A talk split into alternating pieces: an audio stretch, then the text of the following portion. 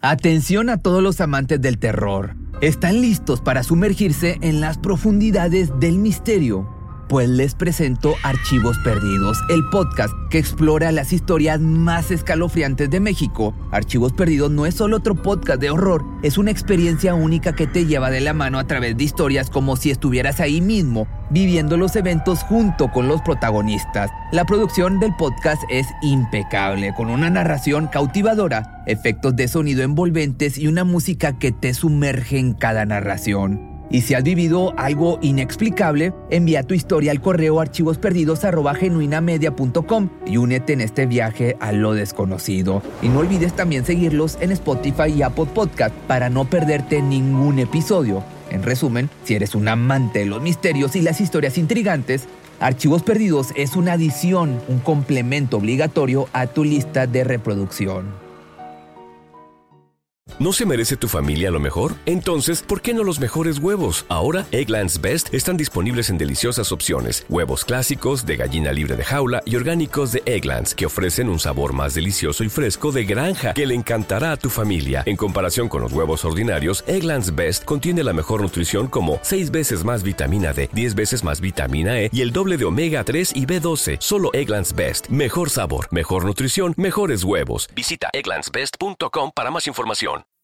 Los riesgos de perder la vida al hacer autostop o pedir ride son demasiado altos para ser ignorados. Al depender de la bondad de extraños, los autoestopistas, por llamarle de alguna manera, se exponen a situaciones peligrosas y a menudo impredecibles. Desde encuentros con conductores negligentes o imprudentes hasta la posibilidad de toparse con personas malintencionadas el pedir ride puede convertirse en una ruleta rusa para quienes se aventuran en esta práctica. La falta de control sobre el ambiente y la incapacidad para evaluar a los conductores potenciales aumentan exponencialmente el riesgo. En muchos casos, estos individuos han sido víctimas de criminales violentos que han aprovechado su vulnerabilidad cada una de estas pérdidas es un recordatorio doloroso de los peligros inherentes a esta práctica y subraya la importancia de tomar decisiones seguras y responsables al viajar. Pero después de todo este choro que te acabo de echar, déjame te cuento sobre el caso de hoy.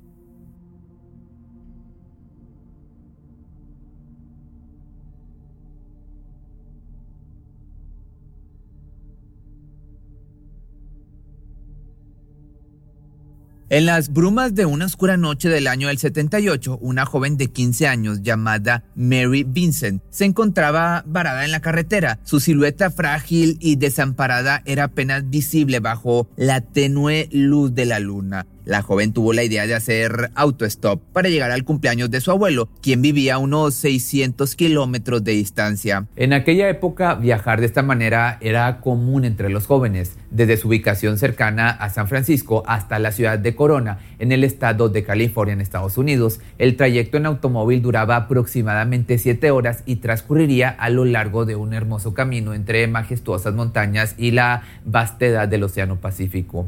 Cuando Lauren Singleton, un hombre de aspecto inofensivo, detuvo su vehículo y le ofreció un aventón, Mary no tuvo motivo para sospechar. Sin embargo, lo que comenzó como un viaje hacia la esperanza pronto se transformó en un descenso a los abismos más oscuros de la humanidad. Lo que Mary desconocía era que estaba a punto de enfrentar el más atroz de los horrores. En medianoche, en algún lugar remoto de California, la pesadilla se apoderó completamente de ella. Antes de seguir, te cuento un poco de esta chica. Mary nació en el año de 1963 en Las Vegas, Nevada, siendo una de los siete hijos de la familia. Su padre trabajaba como mecánico, mientras que su madre cambiaba constantemente de lugar de trabajo entre los casinos de la ciudad. Pese a que sus padres intentaron criarlos en un ambiente lleno de cariño y paciencia, sus constantes conflictos generaban un ambiente de tensión y hostilidad, por lo que la joven no se sentía amada por su familia, llegando a desarrollar un gran temor hacia su padre por su actitud agresiva. A medida entonces que entraba a la preadolescencia, la rebeldía emergió en ella, confrontando las normas familiares establecidas. A pesar de las dificultades en otros aspectos de su vida, Mary de igual forma se destacaba en la danza y albergaba el sueño de convertirse en una bailarina profesional. Sin embargo, su inestabilidad la llevó a ausentarse frecuentemente de la escuela y a resistirse a cumplir con los mandatos paternos. Esta lucha interna marcó el comienzo de una trayectoria compleja para Mary que dejaría una profunda huella en su vida. En 1978, en medio del doloroso proceso de divorcio de sus padres, Mary tomó una decisión desesperada y escapó de su casa junto a su novio de aquel momento. Ambos se dirigían a Sausalito, esto es en San Francisco, pero su ida se vio interrumpida abruptamente cuando decidieron detenerse en el camino para descansar y dormir dentro del coche. Cabe mencionar que fueron detenidos por la policía. Debido a la diferencia de edad entre la joven y su novio, él fue arrestado y acusado de abuso, mientras que ella, siendo menor de edad, fue forzada a regresar a casa de sus padres, pero esto no iba a detener las ganas de la joven por escapar, y es por eso que la inquietud y la búsqueda de libertad no se extinguieron en el corazón de Mary. Poco tiempo después volvió a escapar, refugiándose en la casa de un tío en Santa Cruz, pero optaría por abandonar este nuevo hogar. Desafortunadamente las cosas no salieron como ella lo, planeaba o lo pensaba y al poco tiempo se vio en la necesidad de dormir en autos abandonados, buscando comida en los basureros y rodeándose de adictos. Fue entonces cuando una chispa de esperanza iluminó su mente. Recordó que su abuelo vivía en Corona, en las afueras de la ciudad de Los Ángeles, y decidió que era el momento adecuado para acercarse a él y perseguir su sueño de convertirse en bailarina. Entonces, sin dinero y desesperada por avanzar hacia el sur, Vincent tomó un cartón y escribió rumbo al sur. Con su cartel en mano, se paró junto a otras dos chicas en la autopista, la autopista interestatal número 5, esperando que la generosidad de algún desconocido los llevara en su auto hacia su destino. Aquel día era un viernes 29 de septiembre del año de 1978 que marcó el comienzo de un viaje incierto y lleno de peligro para Mary, quien estaba dispuesta a enfrentar lo que fuera necesario con tal de alcanzar sus sueños y escapar de su pasado. Fue en ese instante que una camioneta se acercó al grupo. Al volante un sujeto de edad avanzada ofrecía su ayuda, pero mencionó que solo tenía espacio para llevar a una persona pese a que era el único tripulante de su vehículo. Esto despertó las alarmas en las acompañantes de la chica, quienes de inmediato sospecharon del hombre y advirtieron a la mujer para que no aceptara la ayuda pero las ganas de dejar todo atrás, también la inocencia fueron mayores a su preocupación, por lo que hizo caso omiso de las señales se le hizo fácil y abordó el vehículo. El conductor, quien se presentó como Lauren Singleton, aparentaba ser amable y cordial, pero ocultaba una perturbadora y violenta naturaleza que ella estaba lejos de descubrir. Inicialmente, el viaje transcurrió sin contratiempos. El hombre aprovechó para contar un poco de sí mismo a la joven y ganarse su confianza. Lawrence tenía 51 años de edad, no era tan viejo, hay que... o no era viejo, mejor dicho. Esto fue cuando conoció a Mary. Había pasado gran parte de su vida dedicándose a la industria del transporte naval, algo que le apasionaba. Desafortunadamente, su pasión y dedicación cobraron factura en sus relaciones, dado que la cantidad de tiempo que invertía en su trabajo terminó por dañar irreversiblemente sus dos matrimonios. Después de un tramo considerable, un incidente inquietante llamó la atención de Mary. Al estornudar, Singleton reaccionó de forma extraña y sin previo aviso intentó tomarla por el cuello mientras le preguntaba si se encontraba enferma. El sorpresivo contacto físico la intimidó y después su desconfianza, aunque después también las cosas parecieron normalizarse nuevamente, lo que la llevó a relajarse su, a relajar su cautela. Entonces, aburrida y exhausta, finalmente se quedó profundamente dormida sin imaginar el peligro que la acechaba. Una vez que despertó esta niña, notó con preocupación que ya no estaban en la autopista, sino en un camino desconocido. Su enojo e intranquilidad la llevaron a tomar un instrumento afilado que encontró en el auto y lo apuntó hacia el conductor Furiosa y asustada por la repentina desviación del trayecto, Singleton pareció sorprendido y se disculpó asegurando que se había equivocado y corregirían el rumbo. Aunque como te das cuenta la joven le dio el beneficio de la duda, pero un incómodo presentimiento comenzó a apoderarse de ella. Algo no encajaba en la situación. Las intenciones del conductor parecían más oscuras y sospechosas que el simple deseo de llevarla a su destino. Entonces, de esta manera, al cabo de unos kilómetros, Singleton mencionó que necesitaba hacer una parada para ir al baño, una parada técnica y estirar las piernas. Mientras él se ausentaba, Mary aprovechó para bajar de la camioneta. Sin embargo, notó que las agujetas de sus zapatos estaban flojas, lo que la llevó a pensar que, en caso de necesitar huir de aquel extraño individuo, sería mejor tenerlos bien atados. Mientras se agachaba para ajustar los cordones, las agujetas de los tenis, fue atacada de manera sorpresiva por alguien que la golpeó en la cabeza con un martillo. Sin tiempo para reaccionar, otro golpe la dejó indefensa y perdió el conocimiento. Desafortunadamente, su tormento estaba por comenzar. El hombre la subió a la camioneta y condujo hasta un aislado y desolado cañadón llamado del Puerto Canyon, cercano de la Interestatal 5. Cuando Mary recobró la conciencia, el horror la envolvió por completo. Singleton la tenía fuertemente atada en la parte trasera de la camioneta, con los brazos atados a su espalda. No había escapatoria posible y la joven quedó a merced de su monstruoso captor. Lo que siguió fue una noche que se convertiría en la peor pesadilla de su vida. El hombre la sometió a repetidos abusos íntimos, sumiendo a Mary en una oscuridad de terror y desesperación. Al amanecer, suplicó por su liberación, pero este sujeto respondió con frialdad, si quieres ser liberada, te dejaré libre, ofreciéndole una libertad que solo sería más atroz que su encierro. El hombre entonces tomó un hacha de la caja de herramientas y se acercó a su aterrorizada víctima. Sin pronunciar una palabra, levantó el arma y la golpeó violentamente en su antebrazo izquierdo. A pesar del intenso dolor, Mary se aferró a su agresor para no caer, pero pronto se dio cuenta de que su brazo ya no estaba. El tormento continuó cuando Singleton dirigió el hacha hacia su brazo derecho, golpeando implacablemente a la altura de los codos. A pesar del sufrimiento inimaginable, Mary se mantuvo consciente y su lucha incansable la llevó a patear y gritar sin cesar Desesperada por atraer la atención de alguien que pudiera ayudarla, su determinación hizo que esta vez al hombre le costara más trabajo cortarle la otra parte del brazo, pero su tormento estaba lejos de terminar. La joven se encontraba al borde del desmayo, pero la adrenalina seguía fluyendo por su cuerpo, impulsándola a luchar por su vida. Finalmente, después de una angustiante lucha, los huesos, músculos y cartílagos cedieron y quedó liberada. Desafortunadamente, la realidad que enfrentó la dejó estupefacta. Sus dos brazos se habían separado de su cuerpo. Mary observó sorprendida cómo el sujeto sacudía uno de sus brazos con violencia, tratando de deshacerse de la mano que aún estaba prendida a su extremidad. La joven yacía sin ropa y en un estado completo de shock, mientras que su agresor la empujaba sin piedad hacia el acantilado desde una altura de 9 metros. La joven fue lanzada y quedó junto a unos tubos de concreto. Desde lo alto, el cruel hombre le gritó con siniestra satisfacción, Ok, ahora eres libre. En aquel remoto y desolado lugar, Mary se encontraba en una situación aterradora ya sin esta parte, sin los brazos y en medio del impacto emocional de tal, brutal ataque.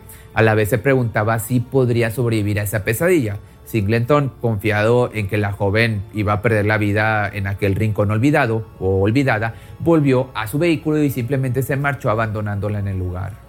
Herida física y emocionalmente, la joven enfrentó la prueba más desgarradora para sobrevivir en medio de la oscuridad. Con sus muñones y rodillas como apoyo, Mary tuvo que ser ingeniosa para detener la hemorragia que amenazaba con arrebatarle la vida. Cubrió lo que quedaba de su brazo con barro, utilizando el lodo como un tapón improvisado para frenar el sangrado. De esta manera, se aferró a la vida mientras escalaba con dificultad la barra hasta alcanzar el camino de tierra. Con sus brazos maltrechos en alto, luchaba para evitar que los músculos que colgaban de sus muñones se desprendieran de su cuerpo. Finalmente, después de tambalearse durante casi 5 kilómetros, la joven llegó a la autopista. Pero la esperanza de una intervención rápida se vio frustrada cuando los dos ocupantes del primer automóvil que pasó se asustaron al verla y aceleraron. abandonándola a su suerte. La suerte cambió cuando el segundo auto, ocupado por una pareja compasiva, se detuvo inmediatamente y la llevó al hospital. Incluso en medio de su propio sufrimiento, Mary se negó a ser una simple víctima. Mientras estaba en el hospital, pidió a la policía que la dejara ayudar en la elaboración del retrato hablado del peligroso agresor. Su descripción detallada sorprendió a todos, demostrando una vez más su valentía y determinación en busca de justicia. Desde el primer día, la joven demostró ser una persona fuera de lo común, a diferencia de muchas otras víctimas. Ella no se resignó a quedarse recluida en la habitación del hospital. Su determinación dio fruto dos semanas después cuando Singleton fue arrestado. A pesar de haber pasado por una complicada operación y haber comenzado a usar brazos ortopédicos, Mary enfrentaba un camino difícil hacia la recuperación. Los médicos realizaron un proceso delicado utilizando una parte de una de sus piernas para reconstruir un segmento de su brazo derecho y otorgarle movilidad. No obstante, esto también significó que su sueño de bailar se desvaneciera tristemente, llevándola a atravesar por un periodo de depresión. El ingenio y la tenacidad de la joven prevalecieron y encontró una solución creativa. Usando partes de un viejo refrigerador y reproductores musicales, modificó y personalizó sus prótesis, adaptándolas a sus necesidades específicas. Ya con el tiempo, Mary no solo se adaptó a sus nuevas extremidades, sino que también contribuyó a diseñar unos brazos ortopédicos especiales para jugar al boliche. Seis meses después del horrendo ataque, Mary enfrentó a su agresor en el juicio, donde su testimonio fue la pieza más importante para condenarlo. Singleton recibió una sentencia de 14 años de prisión, la máxima permitida por la ley de California en ese entonces. Esto dejó al juez y al jurado con una sensación de amargura, pues luego del juicio enfatizaron su deseo de enviarlo a prisión de por vida de tener la posibilidad a pesar de haber ganado una compensación económica de 2.56 millones luego del proceso, la joven se vio incapaz de recibir dicha compensación cuando se descubrió que el agresor no tenía un empleo que le permitiera cubrir esa suma, recibiendo únicamente 200 dólares como indemnización por reparación de daños. Desafortunadamente, la historia de este loco no termina aquí. Todavía le falta un poco más. Pese a que en su momento el caso causó un gran revuelo en la sociedad, obviamente por la brutalidad, una gran indignación se hizo presente ocho años después del ataque, momento en que Singleton fue puesto en libertad condicional por buen comportamiento y su contribución como profesor en prisión, así como lo oyes. De acuerdo con la revista Time, la búsqueda de Lauren Singleton fue una verdadera odisea, ya que las multitudes enojadas y diversas organizaciones lideraron protestas incansables para evitar su presencia en diferentes ciudades del área de la bahía. En Rodeo, a unas 25 millas al noreste de San Francisco, aproximadamente 500 residentes furiosos y armados obligaron a los agentes de seguridad a trasladarlo bajo estricta custodia a un hotel. En el año del 88, este sujeto fue liberado por completo, pasando a ser simplemente otro ciudadano más, integrado nuevamente en la sociedad. Sin embargo, para Mary, la pesadilla estaba lejos de terminar. Aún atormentada por las amenazas del agresor, vivía sumida en un estado de ansiedad constante que la llevó a desarrollar una peligrosa anorexia nerviosa. La falta de justicia y el trato indulgente hacia el siniestro criminal causaron indignación en la sociedad que se solidarizó con la joven en sus demandas de seguridad y protección. El clamor del público por un cambio en la legislación surtió efecto y en el año del 87, nueve años después del ataque, se aprobó el proyecto de ley Singleton en California. Esta legislación buscaba evitar la liberación anticipada de delincuentes que habían cometido actos atroces como el hacer sufrir a alguien, una medida que buscaba proteger a la comunidad de individuos peligrosos y asegurar que enfrentaran la justicia de manera adecuada. Tras ser liberado, Singleton regresó a su lugar de origen en Tampa, Florida. Sin embargo, cualquier esperanza de rehabilitación parecía haberse desvanecido por completo. En el año del 90, enfrentó dos condenas por robo, lo que lo llevó a pasar 60 días tras las rejas por el robo de una cámara de fotos desechable de tan solo 10 dólares y un sombrero de 3 dólares. Sorprendentemente, frente al juez trató de presentarse como una víctima indefensa, alegando ser un viejo confundido. Uno de sus nuevos vecinos, Tom Bennett, admitió que conocía el oscuro pasado de este monstruo y al principio le temía. No obstante, para su sorpresa, el hombre se mostró siempre amable y hasta llegó a llevarles comida preparada, lo que llevó a los vecinos a aceptarlo en la comunidad. Creían que había sido rehabilitado y que había cambiado. Por otro lado, había otro habitante del lugar que desconocía por completo el temible historial criminal de este sujeto. Pero la fachada amable del ex convicto comenzó a desmoronarse cuando lo encontraron desmayado en su automóvil. Preocupados, llamaron a emergencias y pronto se descubrió que había inhalado monóxido de carbono. Una nota encontrada en su casa reveló sus oscuros pensamientos. Y ahí te va. Espero encontrar la paz. Quiero agradecer a todos los que me ayudaron. Por favor, quiero que me incineren y arrojen mis cenizas en las aguas del río Palm. Como te das cuenta, su salud mental estaba en un peligroso declive y sus pensamientos de arrebatarse la vida pusieron de manifiesto la profunda oscuridad que seguía albergando en su interior. Entonces, tras su breve internamiento en un psiquiátrico, Singleton fue enviado de vuelta a su hogar, pero lo peor estaba por acontecer. Apenas 10 días después de su liberación, cometió otro ataque, pero esta vez la tragedia golpeó con fuerza, ya que alguien más perdió la vida. El 19 de febrero del año 97, el hombre cometió otro acontecimiento un pintor de obra que casualmente pasaba cerca de la casa de Singleton escuchó gritos desesperados que provenían desde el interior. Al acercarse y mirar por la ventana quedó impactado al presenciar una escena horrible. Un hombre sin ropa, de pie sobre una mujer bañada en rojo, intentando este sujeto ahorcarla, acurrucada en un sillón. Se escuchaba como si fueran huesos de pollo que se rompían, fue lo que relató el testigo, describiendo los sonidos que producían ante la fuerza brutal de Lawrence. Aunque aterrado, el testigo no intervino directamente, decidió llamar a los servicios de emergencia desde la seguridad de su auto. Entonces, cuando los detectives llegaron a la escena, el hombre atendió a la puerta cubierto de rojo de sangre. Los detectives no creyeron su versión acerca de que se había cortado mientras preparaba la comida, por lo que decidieron ingresar a su domicilio. Solo unos pasos les tomó para descubrir el cuerpo de Roxanne Hayes, una vendedora de caricias de 31 años.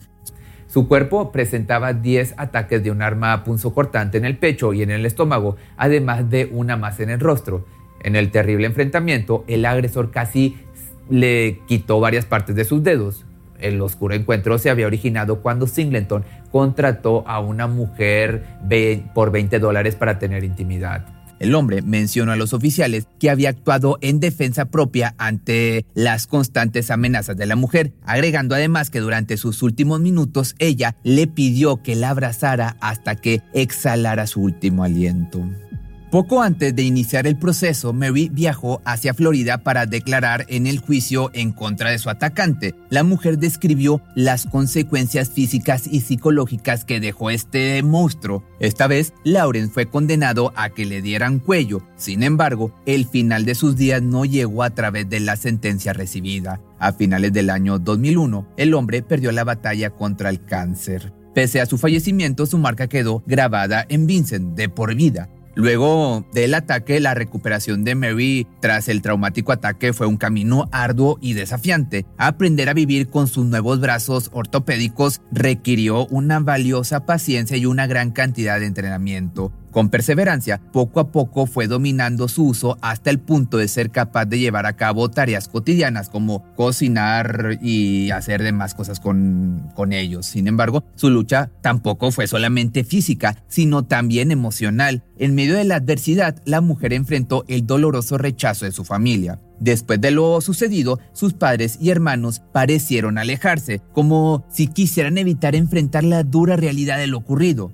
Mary se sintió abandonada e incomprendida, lamentando que para ellos su tragedia la convirtiera en una especie de media persona, como si hubiera dejado de existir. Entonces, durante 21 años, esta mujer luchó por encontrar su camino y enfrentó grandes obstáculos para encontrar empleo. Ella admitió que su capacidad para sonreír había sido limitada durante mucho tiempo, durante todo ese tiempo, pero también todo cambió cuando optó por sumergirse en el mundo del arte. Curiosamente, se embarcó en el dibujo y la escultura a pesar de las limitaciones iniciales que enfrentó. Recordó cómo, al principio, no podía ni trazar una línea recta con la ayuda de una regla, pero con dedicación y perseverancia, su talento artístico floreció y se convirtió en una fuente de inspiración y fortalecimiento para su autoestima. Por otra parte, la vida amorosa de Mary también estuvo marcada por desafíos. En el año 86, a los 23 años, dio a luz a su hijo Luke, pero nunca habló del padre del pequeño. Dos años después, a los 25, contrajo matrimonio con un paisajista, pero el día de su boda recibió una noticia que llenó de temor tanto a ella como a su esposo. Singleton había sido liberado después de ocho años en prisión. Lamentablemente, el miedo y la incertidumbre afectaron su matrimonio y después de dar a luz a su segundo hijo, Alan, su esposo se marchó y nunca regresó.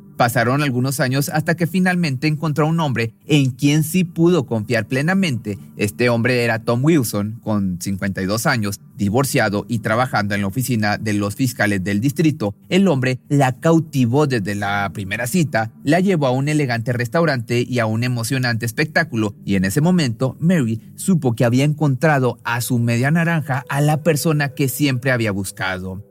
Tom la alentó a ser auténtica, le obsequió lápices y la inspiró para que continuara dibujando y brindando charlas motivacionales. Su conexión, de hecho, fue tan fuerte que decidieron casarse. Dado que Mary no podía usar un anillo de boda debido a sus heridas, Tom encontró una hermosa solución. Le regaló una cadena de plata con un impresionante diamante y se la colocó alrededor de su cuello. La mujer confesó que esta joya la hacía sentir segura y profundamente feliz, emociones que nunca antes había experimentado de manera tan intensa. Juntos, Mary y Tom unieron fuerzas para crear la fundación que lleva el nombre de ella, con el objetivo de brindar apoyo a otras víctimas de crímenes traumáticos y ayudarles a cubrir los gastos médicos. Su experiencia de supervivencia y superación se convirtió en una fuente de fortaleza para aquellos que enfrentan situaciones similares.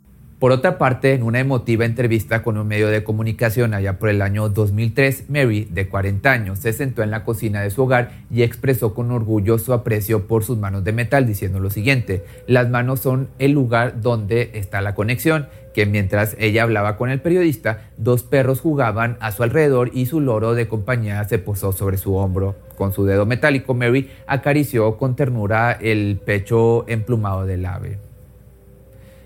Si te gustó este video, te dejo aquí también mi nueva canción que se llama ¿Dónde estás? para que le eches una escuchada. La encuentras en Spotify y en todas las plataformas de audio. Por ti cruzo los límites de mi timidez. Te quisiera buscar, pero solo si quieres. Y nos escapamos una noche como aquella. Cuando el tráfico te sube la presión, nada mejor que una buena canción.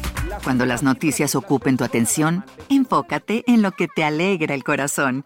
Y cuando te sientas mal, un buen médico te ayuda a sanar. Sabemos que mantener tu salud es tu prioridad, también es la nuestra en Kaiser Permanente, donde trabajamos juntos para cuidar de todo lo que tú eres. Kaiser Permanente, para todo lo que tú eres. Kaiser Foundation Health Plan of the Mid-Atlantic Stay Inc., 2101 East Jefferson Street, Rockville, Maryland 20852. ¿Te preocupas por tu familia? Entonces, ¿por qué darles solo huevos ordinarios cuando pueden disfrutar de lo mejor? Eggland's Best, los únicos huevos con ese delicioso sabor fresco de granja, además de la mejor nutrición, como 6 veces más vitamina D, 10 veces más vitamina E y 25% menos de grasa saturada que los huevos regulares, además de muchos otros nutrientes importantes. Así que, dales los mejores huevos. Eggland's Best. Mejor sabor, mejor nutrición, mejores huevos.